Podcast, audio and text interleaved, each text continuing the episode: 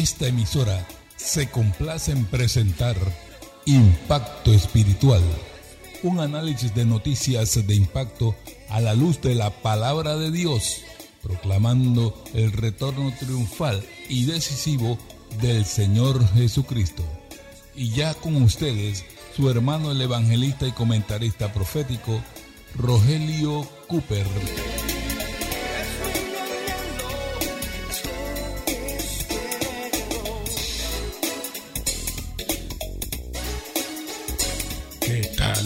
Amigos? Bienvenidos nuevamente en este día feliz a otra presentación de su programa Impacto Espiritual. Un reciente informe de científicos federales estadounidenses reveló que el nivel de gases de efecto invernadero aumentó a niveles sin precedentes en el año 2020. En efecto, la Administración Nacional Oceánica y Atmosférica reveló que el nivel de esos gases aumentó en una concentración de 412 partes por millones, una concentración récord más alta que el año anterior 2019 y la más alta en los últimos 800.000 años.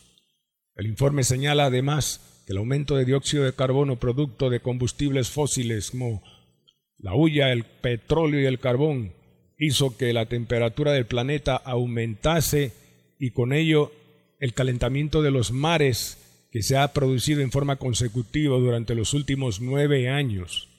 Dice que este calentamiento de las olas y, y las aguas del mar ha producido derretimiento de los casquetes polares glaciares que se han derritido, aumentando el nivel del mar. Oiga, dice una pulgada cada diez años.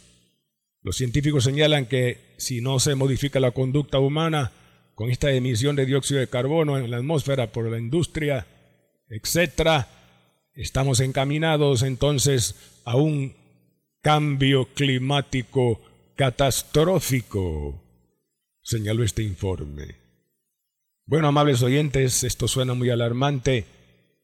No quiero dudar de los datos dados por la ANOA pero cuestiono dos cosas. Número uno dice que es el aumento de gases más grande que se ha dado en los últimos 800 mil años.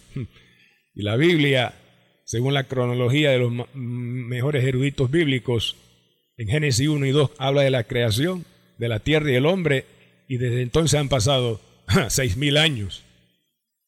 800 mil dicen ellos.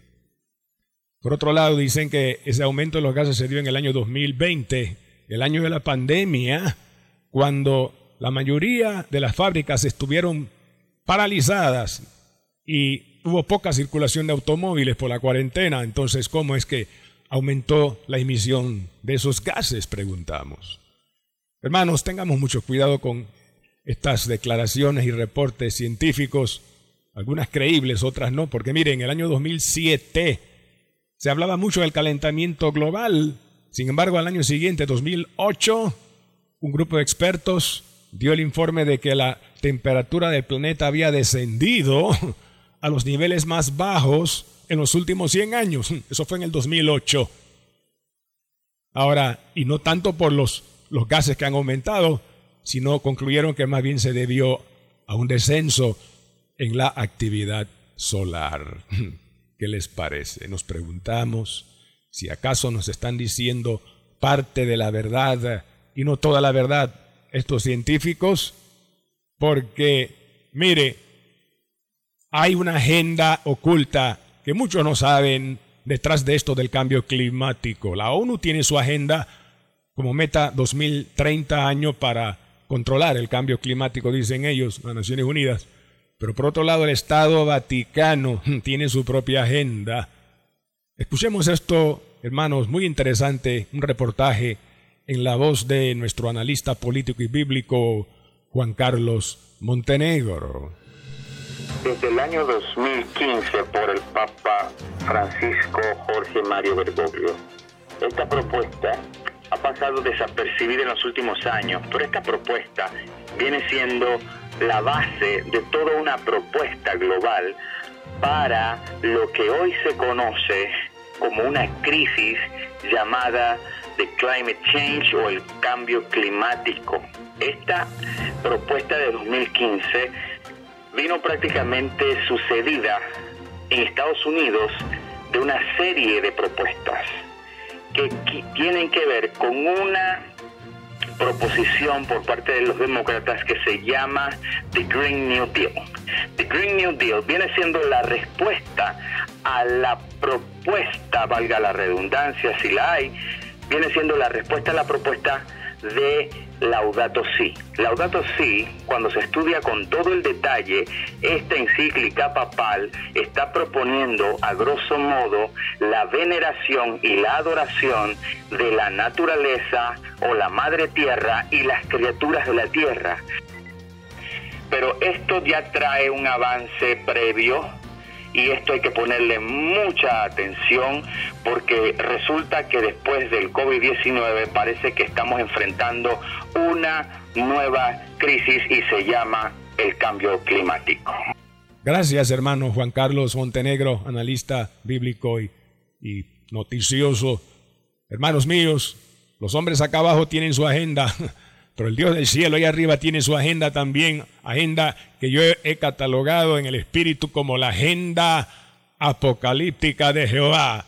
Una agenda, oiga, de juicio, de juicios que se desatarán sobre la tierra después del rapto de la iglesia, luego de que Cristo venga y arrebate su iglesia y nos lleve a las nubes de gloria. Entonces, hermano, se va a cumplir Apocalipsis capítulo 8 con todos los detalles allí. Vayamos a ese capítulo 8 de Apocalipsis Leamos los versículos del 1 al 7. Dice ahí la Biblia, cuando abrió el séptimo sello, es decir, el Cordero cuando lo abrió, se hizo silencio en el cielo como por media hora y vi, dice Juan, siete ángeles de pie ante Dios y se les dieron siete trompetas.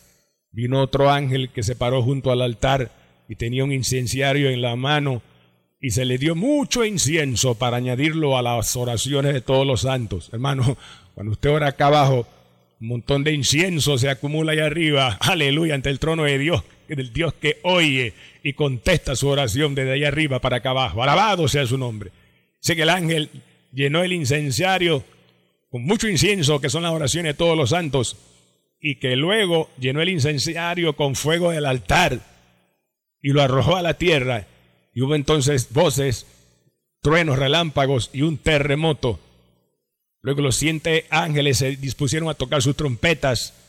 El primer ángel tocó la trompeta y aquí hubo granizo con fuego mezclado con sangre que fue arrojado a la tercera parte de la tierra y se quemó la tercera parte de los árboles y toda hierba verde se quemó. Qué terrible va a ser este juicio. Hermano, mire, cuando oímos de los millones de hectáreas de bosques que se han incendiado, incendios forestales en el estado de California, pasando por una sequía terrible ahora mismo, incendios forestales en el estado de Oregon o en Sudamérica, en la Amazonia ecuatoriana o en Portugal, nos alarmamos, pero esto no es nada comparado con el juicio de la primera trompeta que sonará el ángel. Dice que la tercera parte de los árboles se va a quemar y se quemará la tercera parte de la hierba verde. Terrible. Gloria a Dios. Mi alma te alaba, Jehová. Seguimos ahora, versículos 8 y 9, aquí en Apocalipsis 8. Dice, el segundo ángel tocó la trompeta y como una gran montaña ardiendo en fuego, dice, se precipitó en el mar. Y el mar, dice, se convirtió en sangre y murió la tercera parte de los seres vivientes que había en el mar y la tercera parte de las naves fue destruida. El juicio más terrible este. Oh, bendito sea Dios, hermano. Dice que la tercera parte de los seres vivientes en el mar murió o morirá. Oímos un reporte el otro día proveniente de la red global de monitoreo de los arrecifes de coral, según la cual dice el aumento de la temperatura en los océanos ha sido tal en los últimos 10 años que se ha destruido, oiga, dice el 14% de los arrecifes de coral. Los arrecifes de coral sirven como hábitat a, muchos peces y a muchos mamíferos submarinos.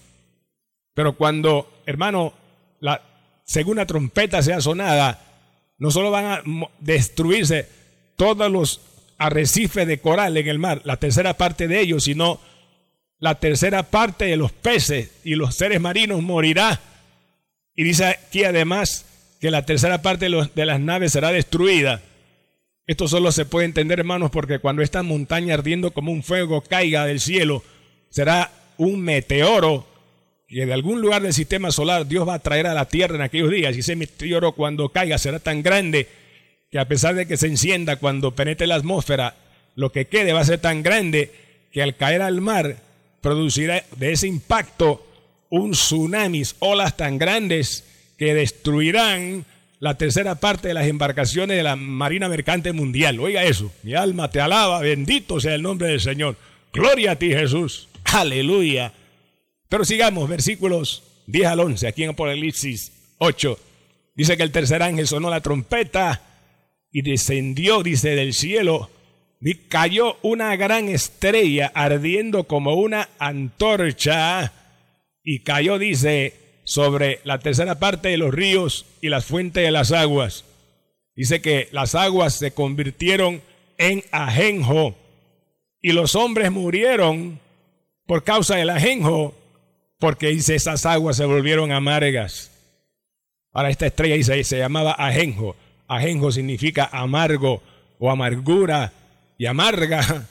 Fue la suerte y la experiencia de miles y millones de habitantes en Bielorrusia y Ucrania el 26 de abril del año 1986. En esa fecha ocurrió el accidente recordado ya en esa central nuclear de producción eléctrica llamada Chernobyl, cuando el techo del reactor explotó causó daños alrededor calculados en 285 billones de dólares. La radioactividad emitida allí afectó a casi 5 millones de personas, habitantes en la antigua Unión Soviética.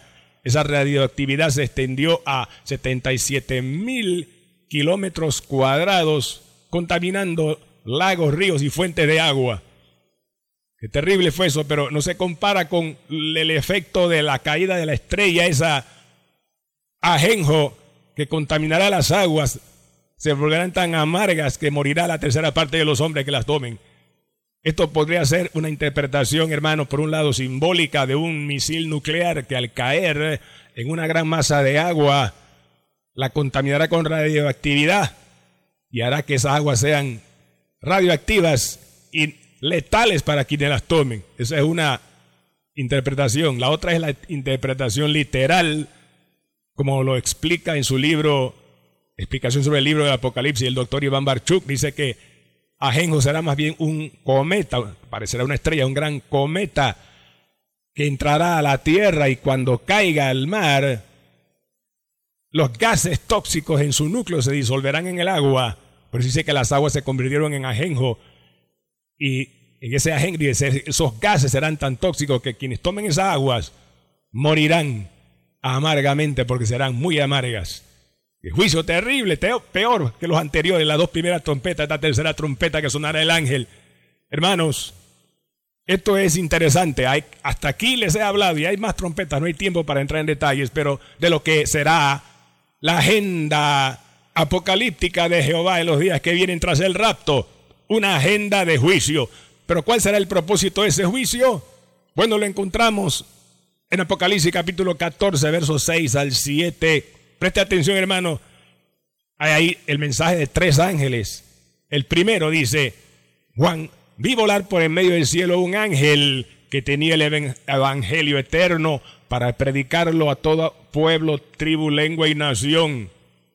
Y el mensaje del ángel fue, Temed a Dios y dadle gloria, porque la hora de su juicio ha llegado.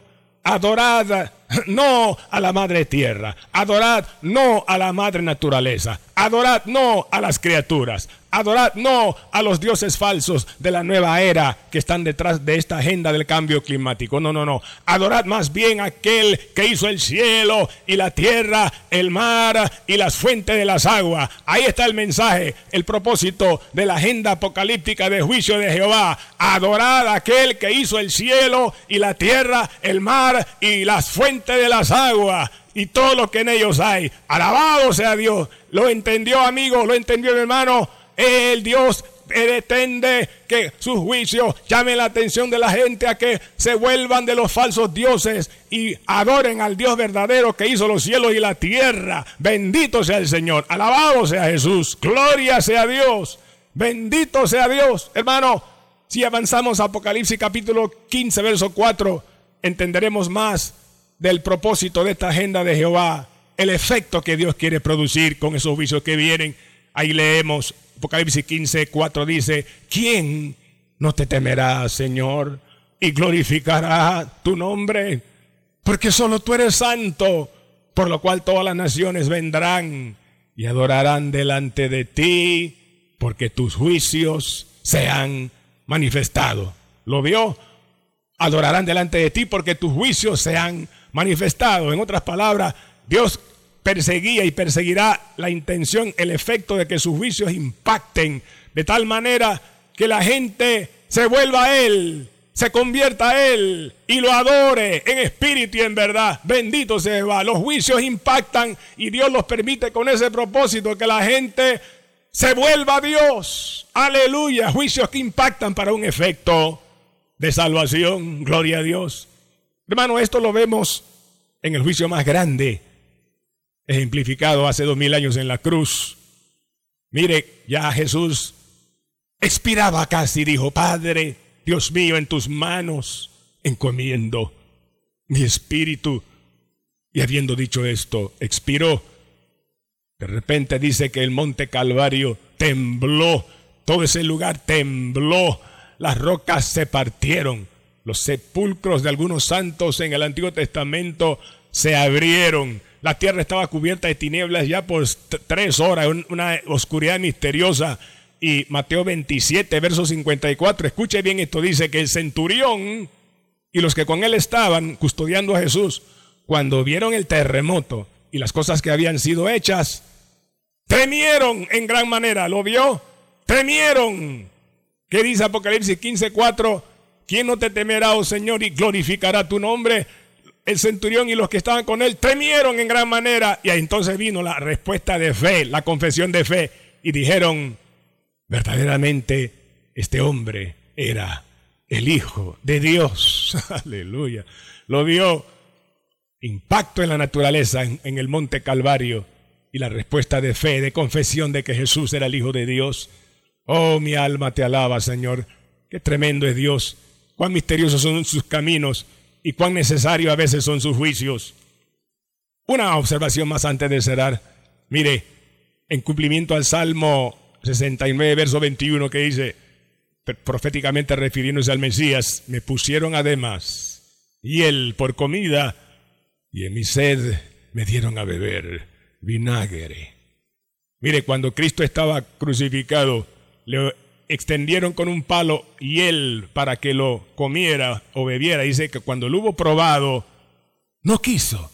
Y la razón fue porque era un compuesto de mirra con sustancias estupefacientes que los romanos usaban para aminorar los dolores de los que crucificaban. Pero Jesús no quiso, no quiso probarlo porque él quiso más bien sufrir todo el dolor, los infinitos dolores que el pecado produciría en él a llevar todo el pecado de la humanidad. Él quiso sufrir todo eso para poder salvarnos. Oh, qué valiente fue Jesús. ah, pero cuando uno corrió y le extendió con una esponja, una esponja con vinagre, empapada en vinagre, ahí sí que lo probó. Y qué trago más amargo fue este para Jesús. Hermano, imagínense, habían pasado ya Seis horas, seis horas desde que Jesús fue crucificado, seis horas colgado del madero, seis horas en que había derramado prácticamente la última gota de su sangre. Estaba totalmente deshidratado. Su cuerpo le mandaba un mensaje al cerebro que decía, agua, agua, agua. Y clamó una de las siete palabras, tengo sed, tengo sed. Y en vez de agua que refrescara un poco su garganta reseca, le dieron vinagre, un vinagre amargo, tan amargo que quemó, literalmente quemó su garganta, quemó su paladar, quemó su lengua. Oh, los que beberán las aguas amargas de ajenjo en los vicios apocalípticos que vienen, esa amargura no se compara con la amargura que sufrió Jesús cuando bebió el vinagre amargo que quemó su garganta.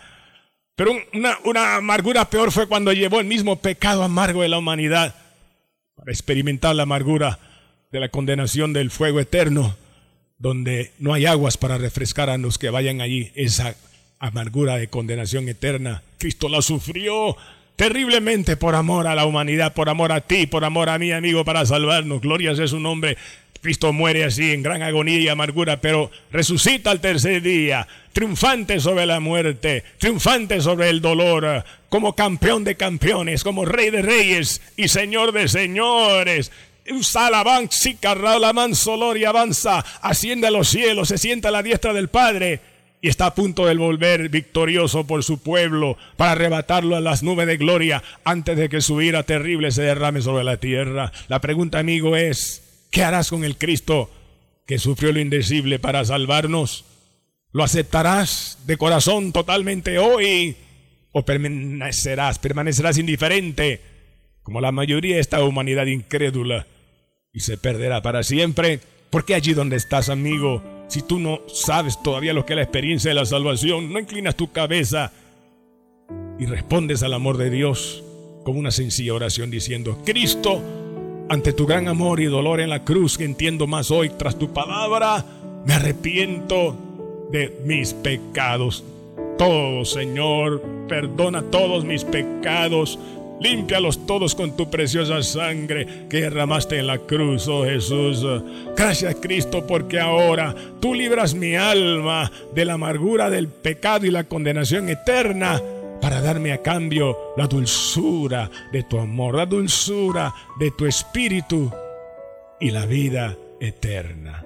Gracias Señor por salvarme en esta hora, por escribir mi nombre en los cielos. Ayúdame a vivir para ti, a permanecer fiel a ti de hoy en adelante, hasta que yo muera y vaya a ti, o hasta que tú vengas en el rapto si estoy vivo, para llevarme las nubes contigo. Amén y amén. Amigo, confiamos, usted oró así, con todo su corazón. Lucas 12:40 exhorta, vosotros pues también estad preparados, porque a la hora que no pensáis, el Hijo del Hombre vendrá. Bendito sea Jehová. ¿Quién no te temerá, oh Señor,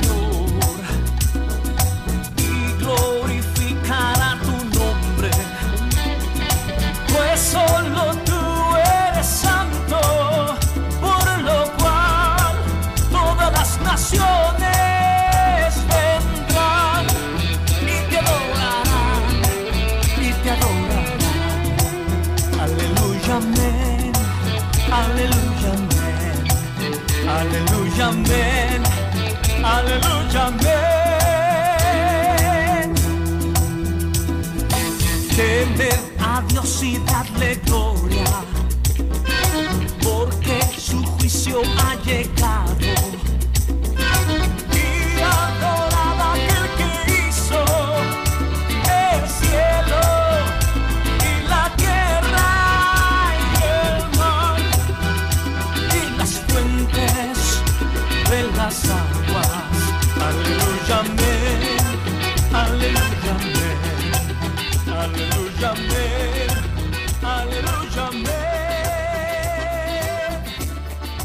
Bien amigos y hermanos míos, en el día de hoy presentamos el programa número 2300 con el mensaje titulado La agenda detrás del cambio climático y la agenda apocalíptica de Jehová. Aleluya. Qué días decisivos más tremendos estamos viviendo, hermanos míos.